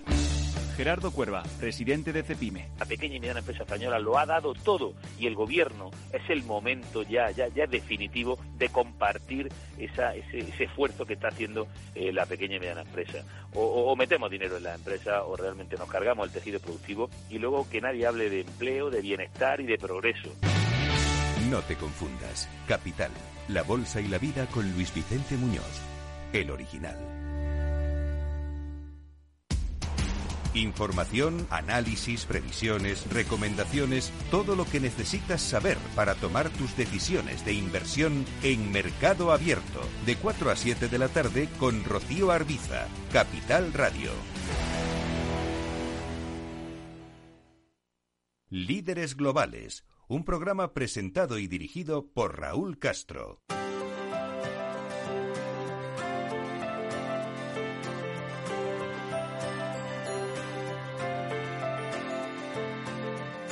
Regresamos con César Cernuda, él es el presidente de NetApp, y estamos hablando de lo interesante de este mundo de las nubes, ¿no? Porque uno, uno cuando me ponías el símil de los rack, uno es capaz de, sin saber muy bien lo que es un rack, ¿no? Pero uno, uno se puede imaginar que es un, un, montón de máquinas a la izquierda y otro montón de máquinas a la derecha, como hemos visto en las películas, con un montón de fotos, eh, con un montón de luces, ¿no? Encendiéndose y apagándose y tal, y dices, bueno, esto parece que está, parece que está encendido, ¿no? Parece que está trabajando. De repente eh, nos has explicado cómo eh, os convertís en un aliado natural de Amazon o de Google o de cualquiera de los proveedores Microsoft que tienen sus nubes para em, trabajar con sus datos y hacerle que puedan ofrecer eh, y brindar este servicio al cliente. ¿Qué más se puede hacer desde una compañía como la, como la vuestra? ¿Qué más hacéis? Y bueno, magnífica pregunta. Tú fíjate, te he hablado de la parte de cómputo. Eh, eh, la tecnología tiene seis, tres patas. El cómputo tiene la parte de networking y switchers, tiene esos racks, cómo se conectan entre ellos, y la parte de storage. Una de las áreas que es la parte de almacenamiento de datos. Fíjate, una de las áreas más importantes en este momento para, para, para casi todos los, los presidentes de las compañías, los comités de dirección de las compañías, las empresas en general, es cómo trato los datos eh, cómo soy capaz de, tener los niveles de seguridad que quiero tener y cómo soy capaz también de tener la protección de datos que tengo que tener. Por tanto, el core de todo es el mundo de los datos y es ahí donde nosotros somos muy fuertes.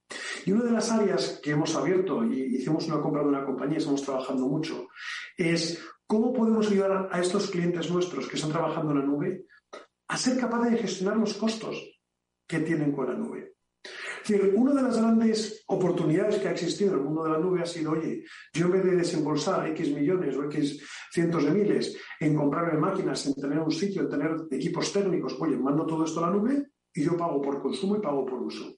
Pero claro, el uso del consumo se puede disparar. Eso, nuevamente, tiene las ventajas de decir, yo no tengo por qué tener capacidad ociosa, yo pago por lo que yo consumo, pero tiene riesgos. Cuando tú creas un modelo para consumo, estableces un consumo que tú ves que vas a tener unos precios, pero esos consumos pueden cambiar. Y sin embargo siguen los precios. Entonces, nosotros tenemos una tecnología con inteligencia artificial que lo que hace es estar monitoreando tus consumos en la nube y te permiten estar optimizando los costos que tienes de forma automática de tal manera que tu facturación sea la mínima e indispensable con esos proveedores de nube. Y como nosotros somos independientes, es decir, me da igual con qué proveedor de nube estés trabajando, yo tengo la tecnología que te va a permitir optimizar esos gastos. Y es un área que está creciendo muchísimo para nosotros y estamos ayudando desde un single dashboard, tener lo que llamamos el Cloud Manager para ser capaz eh, eh que los equipos técnicos y al final incluso el equipo financiero que tiene todos estos contratos con los, los proveedores de nube, pues realmente puedan optimizar sus facturas y eso para nosotros es una enorme área de oportunidad de crecimiento con un gran servicio a nuestros clientes.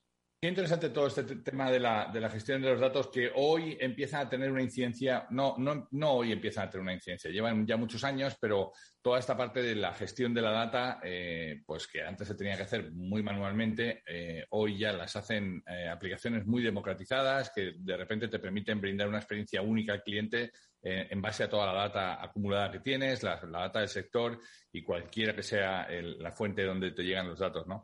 Déjame, César, que conozcamos un poco más al directivo que hay detrás del, líder, ¿no? A la persona que hay detrás del directivo o del líder. Eh, ¿Cuál es la lección en estos años más importante que que has aprendido nunca?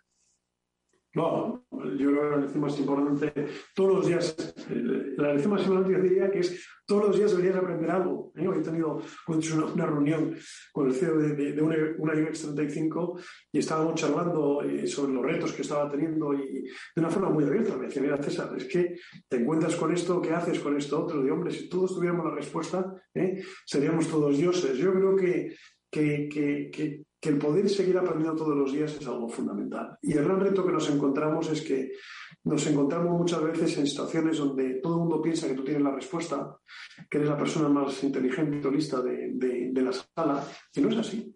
Y volvemos al punto de la humildad, es decir, ser capaz de entrar en, y trabajar con tu equipo donde sabes que tu equipo, varios de ellos son mucho mejores que tú en unas cosas y los otros son mucho mejores que tú en otras cosas, hace que realmente ese equipo sea un equipo ganador. Entonces yo te diría, el gran reto que nos encontramos es el ser capaces de realmente tener esa humildad de, querer seguir aprendiendo. Fíjate que a, Juan Arena, que, fue el, por muchos años el CEO del, banco donde yo trabajé, en McInter, en, España, mexicano, by the way, eh, le, le, pitarán los oídos cada vez que le nombro porque no, no, le gusta mucho estar en los medios y siempre que... Pero es que me surgen muchas cosas, ¿no? Ahora cuando decías eh, la primera vez que yo le escuché a él decir en una mesa, yo de esto no tengo ni idea, yo pensé, a mí se me cayó un mito, ¿no? Porque pensé, joder, si no tiene ni idea, pues, pues, pues, que se vaya de ahí, ¿no? O sea, ¿por qué, ¿por qué puede estar ahí el CEO si no tiene ni idea? Pero lejos de hacerle peor líder, lo que le hacía era una, pues eso, ¿no? Esa humildad lo que hace es que te acerca a la gente y que deja espacio a los que de verdad saben para que te den luz y entre todos tomar una decisión, ¿no? Em, y, yo creo que es buenísimo este tema de estar aprendiendo y no dejar de aprender cada día, ¿no? Eh, pero en este momento, ¿qué estás aprendiendo? Dime, ya me has dicho que tu mayor aprendizaje es no dejar de aprender. ¿Qué está aprendiendo? Pues lo voy a decir. Tú fíjate, el ejemplo que has puesto tú eh, te lo puedo multiplicar seguramente por mucho.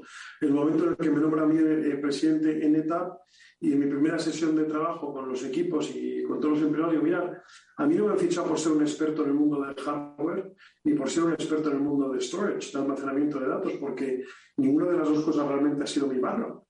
Eh, eh, claro, la gente dice, entonces, ¿por qué te han fichado? Y realmente yo vengo a la compañía porque creo que es una persona que, que, pueda aportar, eh, trabajar con gente y sacar lo mejor de la gente y ayudar a la transformación digital de la empresa. ¿no? Entonces, respondiendo a tu pregunta, obviamente estoy aprendiendo cada día más y más y más de lo que es el mundo del almacenamiento de datos desde el punto de vista más técnico.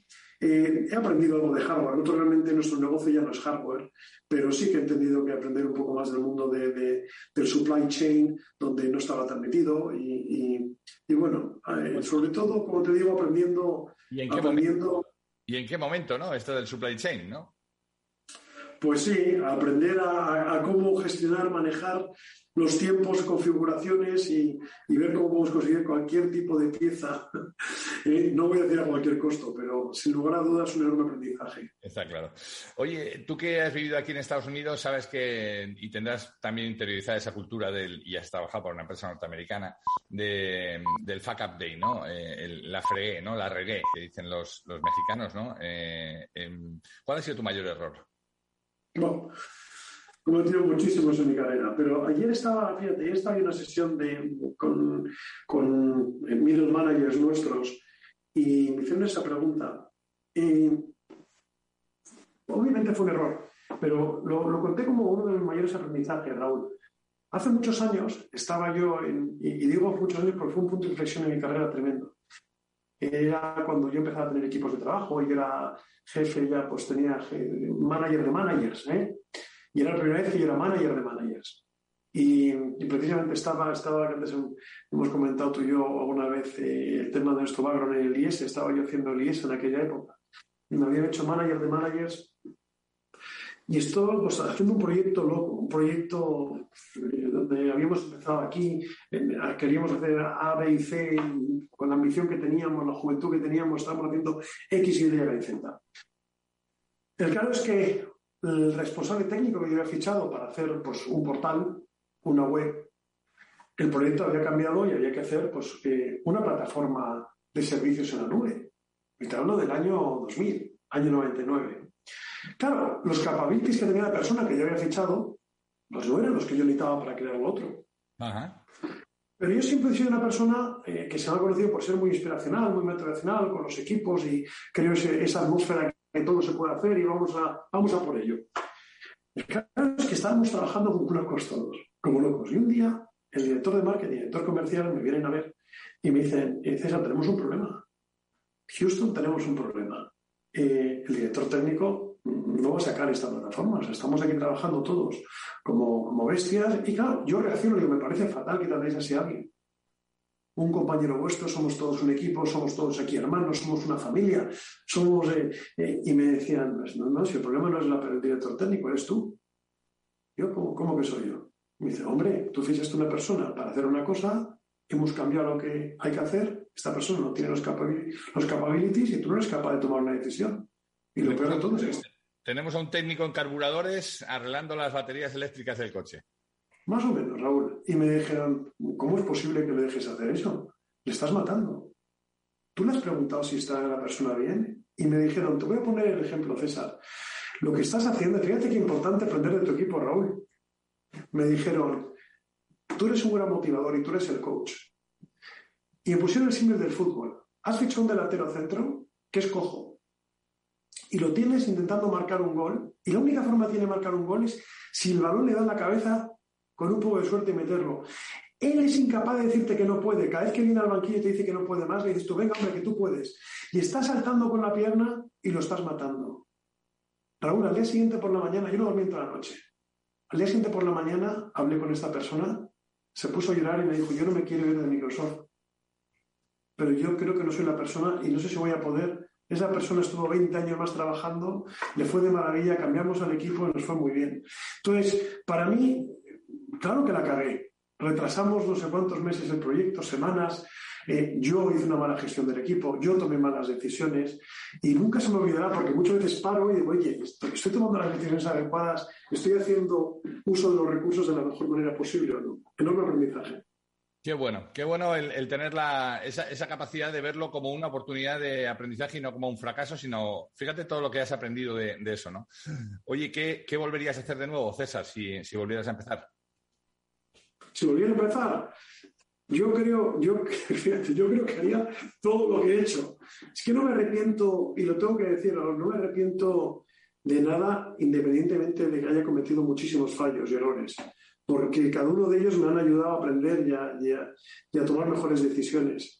Eh, obviamente, seguro que en mi carrera algunas de las decisiones malas que he tomado he podido hacerle daño a alguien y eso sí que me arrepiento, ¿no? Pero, pero quitando esa parte donde, donde eh, oye, hayas podido eh, perjudicar a alguien sin quererlo, quitando eso, no me arrepiento de, nada. Es decir, yo creo que cada una de las decisiones que he tomado en mi vida he mirado para adelante y no para atrás. Llegado a este momento, César, tengo aquí un libro de 3.000 preguntas. Son 3.000 preguntas, no absurdas. y abro aquí una, una, pregunta al azar, ¿no? que me, me, ayuda mucho. Y mira, te toca la 1609. Dice, How tall is the tallest person you know? ¿Cuánto, de alto es la... Ya te he dicho que eran preguntas absurdas. Pues mira, yo creo que son. ¿Cuánto mide Pau Gasol? ¿220? ¿218? No lo sé. No lo sé, lo que mida. ¿Eh? ¿Has compartido con Pau? Sí, bueno, no es que tenga amistad con él, ¿eh? pero, pero, pero me lo ha presentado un amigo en común y yo creo que de las personas más.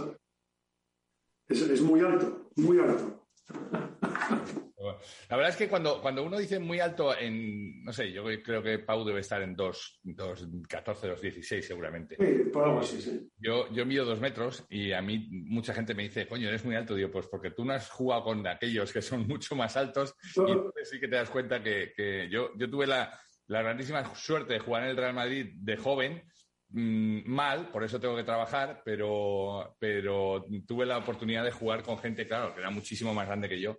Y... ¿Quién te tocó? ¿Jugaste, pero jugaste en el Real Madrid en profesional o jugaste juvenil? Real Madrid juvenil, sí, sí, en la época de Fernando de, en la época de Fernando Martín, de Corbalán, de Rafa, Rafa Rullán retirándose, una, una etapa muy divertida. Yo no era tan bueno como tú, pero me, jugó, me tocó jugar contra unas generaciones después de las tuyas, pero yo jugué contra Ismael Santos, Juan Isa, con toda esa generación tres o cuatro años más tarde que tú. Eh, yo también me dediqué a, eh, quería dedicarme al mundo baloncesto. Jugué infantil y cadete y, bueno, bastante más bajo que tú, pero corría mucho. Fíjate que con esa, con esa percha que me pones, eh, cobra sentido todo lo que has dicho anteriormente, ¿no? ¿Qué, de importante es trabajar, eh, haber, hecho deporte de joven en un concepto de equipo para entender que eh, mientras que jugábamos al baloncesto, ni un solo día en nuestra vida, a mí me pasó, y imagino que a ti, nadie nos sentó en un sitio, señores, vamos a hacer un curso de trabajo en equipo, ¿no? Porque eso estaba implícito dentro de la propia actividad del día a día, ¿no? Y eso lo llevamos en el ADN, o sea, cualquier persona que piense en fichar a un deportista, que sepa que eso no se lo va a tener que enseñar nunca porque lo lleva en el ADN, ¿no? Yo, fíjate, siempre eso, eso siempre lo he creído y de hecho eh, yo tengo dos hijos, eh, mi hija y mi hijo, y mi hijo pequeño ah, eh, se fue a jugar, a, vamos, es un student athlete, ha sido, pues está terminando ahora mismo la carrera y con la pandemia lo ha, tenido que dejar, pero quería ser tenista profesional y se fue a jugar a la División 1 al tenis en Estados Unidos. Es decir, él realmente quería dedicarse a, ese mundo y yo siempre le apoyé, sin dejar los estudios, me parece bien que luches por esto. Y cuando se iba madurando, iba creciendo, eh, obviamente yo sabía o pensaba que no, yo siempre he pensado que lo que alguien quiere que se lo pelee y que lo intente. ¿no? Con lo cual me dice, ¿tú sabes que iba a ser profesional? Yo, yo no sabía nada, yo lo que sabía es que tenía que pelear por lo que él quisiera. Y lo que sí tenía muy claro es que jamás iba a arrepentir de haber tenido todo ese esfuerzo. Y cuando eh, empezó la carrera, entrevistaron para, para irse pues, a una, una división 1 y una buena universidad eh, pues oye, se fue a Georgetown, al Business School de Georgetown, oh. eh, le entrevistaron el equipo y le entrevistaron ahí, pues él básicamente explicó el esfuerzo que hacía todos los días levantándose a las cinco y media, seis de la mañana, entrenar por las mañanas. Él se había ido con Emilio Sánchez Vicario cuando vivíamos en Singapur. Se ah. volvió a vivir a Miami, a Florida, a Naples, a la academia que tiene Emilio. En la escuela, en Naples. de, Emilio. Sí, sí, ahí se fue. Yo tengo mucha relación con Emilio, se fue ahí a... y, nuevamente para mí era algo que jamás se iba a arrepentir y hoy obviamente está feliz de haber tomado esa decisión porque le ayudó a entender lo que es el sacrificio y el sacrificio y los resultados que tiene. Y él se sacrificaba y conseguía puntos y conseguía subir en la clasificación. Y esa es la vida. La vida al final, el sacrificio, pues siempre te da resultados. Te da resultados y te da libertad, porque cuando tú te sacrificas y aprendes algo, luego tienes la libertad de hacerlo o no. Mientras que si no, lo has, no te has sacrificado, nunca vas a tener esa libertad. ¿Qué quiere ser César Cernuda cuando sea mayor? Uy, lo tengo clarísimo. Feliz, como lo soy ahora. Yo creo que la felicidad es lo más importante en la vida y lo que hay que saber es qué es lo que te llena en cada momento, ¿no? Y, alguna vez algún amigo me ha dicho, pero bueno, ¿cómo después de 23 años en Microsoft, con todo lo que has viajado, te metes ahora en esta, esta historia? Igual tú ya estás... Bueno, no es que sea... ¿Para qué te tienes que meter otra vez en...? Porque me hace feliz, me hace feliz el reto, me hace feliz, me llena el poder seguir aprendiendo, sentirme útil y tener una nueva etapa en algo nuevo completamente, ¿no? Y, la verdad es que soy feliz. Eh, entonces, para mí, cuando miro el futuro, digo, ¿cuándo te vas a jubilar? No, lo sé. Cuando, cuando encuentre mayor felicidad haciendo otra cosa, será cuando empiece a cambiar las cosas, ¿no? Y eso te da una libertad tremenda, Raúl. Tú lo decías, tú lo decías antes, ¿no? Cuando sales de un sitio, sabes lo que sabes, pero no sabes lo que no sabes, ¿no? Aunque parezca un juego de palabras, ¿no? Y de repente eh, te das cuenta de todo aquello. Yo, después de 20 años en, en Bank Inter, mucha gente me decía, oye, pero ¿no te da pena haber tirado todo este tiempo y este bagaje y tal? ¿Cómo, pena? Al contrario, esto es algo que voy a llevar siempre en la mochila, que me ha enseñado muchísimo, el banco más innovador de España. Y por tanto, eh, claro que hoy, 10 años más tarde de, haber salido, eh, sigo poniéndolo en valor cada día, ¿no? O sea, que eso es algo que, que te queda en tu, en tu ADN. Seguramente conociste al primer jefe que tuve yo de becario, Enrique Díaz Mauriño. Hombre, claro que sí, sí señor. Pues Enrique fue mi primer jefe, en, eh, pues yo empecé en el mundo de la banca. fue mi primer jefe cuando fui becario en un banco que se llamaba Banco 21, que luego fue el Banco Gallego. Y Enrique entró como director de marketing ahí y yo estaba ahí, cuando estaba haciendo la carrera, pues estaba de becario. Y estuve con él pues casi tres veranos de becario. O sea que le tengo mucho respeto, mucho cariño. Qué bueno. César Cernuda, em, presidente de NetApp, ha sido un gusto tenerte aquí en Líderes Globales, en Capital Radio. Te agradezco mucho este tiempo. Eh, hemos, nos has ayudado a conocer mucho mejor cómo funcionan las nubes, eso que, suena tan etéreo, pero que en realidad tiene cara y ojos. Así que te agradezco mucho eh, este espacio y, nada, continuamos el, contacto, que seguro que nos encontraremos ahí en mil sitios. Raúl, muchas gracias a vosotros por tu tiempo, enhorabuena por tu programa y encantado estar con vosotros hoy. Estás escuchando Líderes Globales, un programa presentado y dirigido por Raúl Castro.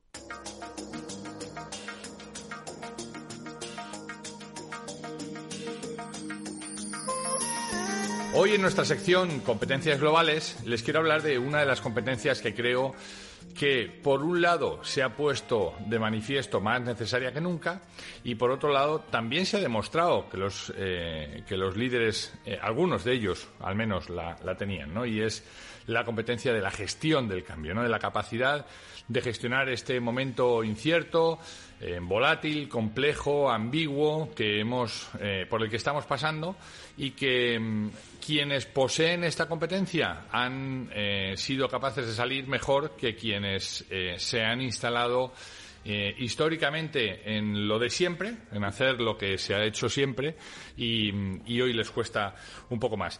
La gestión del cambio, cambiar, ¿por qué, ¿Por qué es importante? porque cambiar Cambiar es necesario, todo el mundo estamos de acuerdo con ello, ¿no? Estamos en un cambio permanente, es lo único que ha venido para quedarse, el cambio, pero cambiar duele. Cambiar duele y cambiar cuesta. ¿Por qué cuesta? ¿Y a quiénes le cuesta más cambiar? Generalmente en la operación la, la resistencia al cambio es relativa. Si me cambian la forma de hacer, bueno, eh, mañana hay que hacer las cosas de otra manera, se han empeñado los de arriba, pues ya está, ¿no? Pero generalmente no suele haber, suele haber una mínima resistencia, ¿no? Me pagan por hacer esto, ahora quieren que lo haga de otra manera y ya está.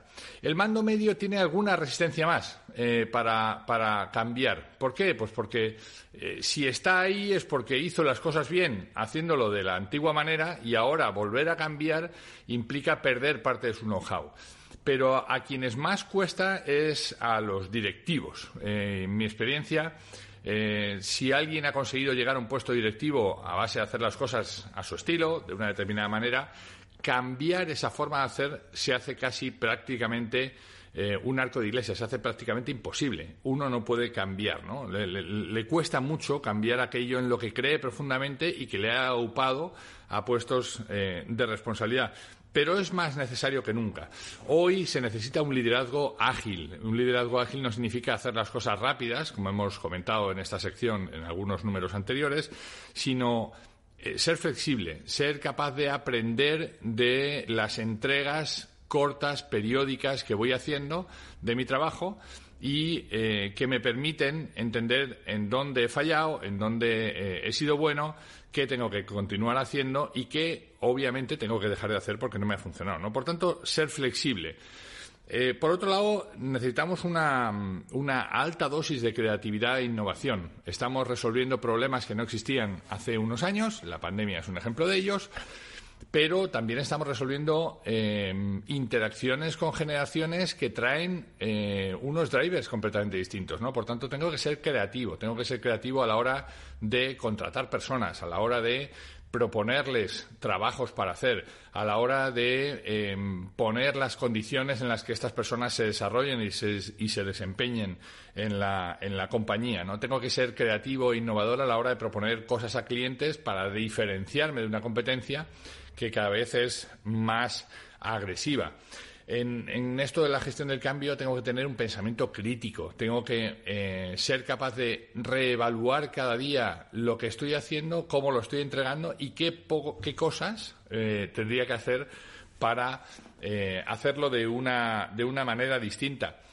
Un pensamiento sistémico, si me, si me permiten, ¿no? pensar en la empresa como un todo y no solamente como aquello que afecta a mi departamento o aquello que afecta a mí en primera persona, que ha sido uno de los drivers de los, eh, de los directivos, eh, de algunos directivos eh, durante muchos años. ¿no? Si esto a mí me beneficia en mi carrera profesional, me hace más visible, me da una notoriedad, lo hago. Aquello que no pase por este filtro, pues, pues no tengo por qué hacerlo. ¿no? Y hoy lo que se espera de un líder para poder gestionar este momento de cambio en el que estamos es que deje un poquito el ego atrás y piense en, oye, esto si beneficia al conjunto, si beneficia al equipo, si beneficia a la compañía, aunque no necesariamente me beneficie a mí como individuo, eh, pues tengo que ponerlo encima de la mesa, ¿no? Y tengo que hacer el esfuerzo por, por adaptarme. Fíjense, el 11 de septiembre cambió el mundo. Todo el mundo somos capaces de recordar dónde estábamos el 11 de septiembre, sin duda. la pandemia de marzo 20, el momento en el que se cierra el mundo, todo el mundo también sabemos dónde estábamos cuando nos lo comunicaron, ¿no? Por tanto, el mundo ha cambiado y ha cambiado y, ha cambiado radicalmente, mucho más de lo que el 11S supuso para la población civil normal, ¿no? Pero sí que si el 11S nos enseñó a ser flexibles, ¿no? El otro día escuchaba a una persona autorizada eh, aquí en los Estados Unidos, decir, cómo eh, la, forma de atacar al enemigo, el 11S, cambió, porque ya no, ya no se podía ir con la pisonadora eh, norteamericana, sino que había que ir con, pues, con mucha flexibilidad, adaptándose a territorios desconocidos, en entornos difíciles, en entornos complejos y, y con una especie de guerra de guerrillas. Y esa flexibilidad se adaptó a la sociedad la pandemia y todos los cambios que nos han traído nos hacen, nos obligan a ser mucho más flexibles y cosas que nos valían para ayer, hoy ya no nos valen. Así que eh, ya saben, si, no pueden cambiar, si se sienten em, si se sienten dificultados para hacerlo por sí solos, busquen ayuda, busquen a un coach, busquen a alguien que les acompañe en este proceso, que les ayude a hacer su particular plan de acción y que les ayude a transitar en este camino que tienen por delante.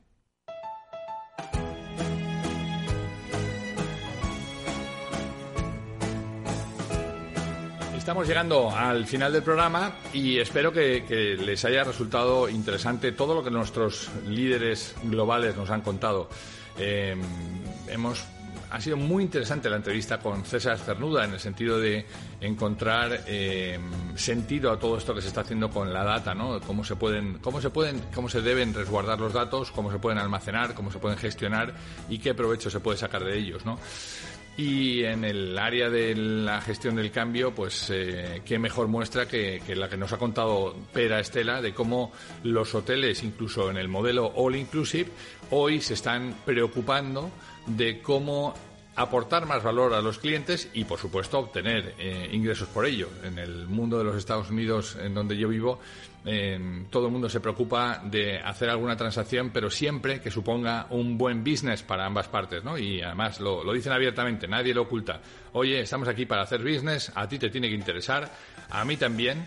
Y, esto es en lo que estamos en este tiempo, ¿no? Así que espero que tengan una excelente semana. Nos seguimos escuchando aquí en Líderes Globales en semanas posteriores y deseo que tengan un excelente tiempo por delante. Hasta aquí, Líderes Globales, un espacio de entrevistas a personas de las que siempre aprender algo, en el que conocer tendencias y formas de hacer líderes de habla hispana más allá de nuestras fronteras. Esperamos que nos sigas, que nos compartas y sobre todo que te podamos brindar el valor que esperas a cambio de tu tiempo y atención. Ese es nuestro reto. Hasta la semana que viene.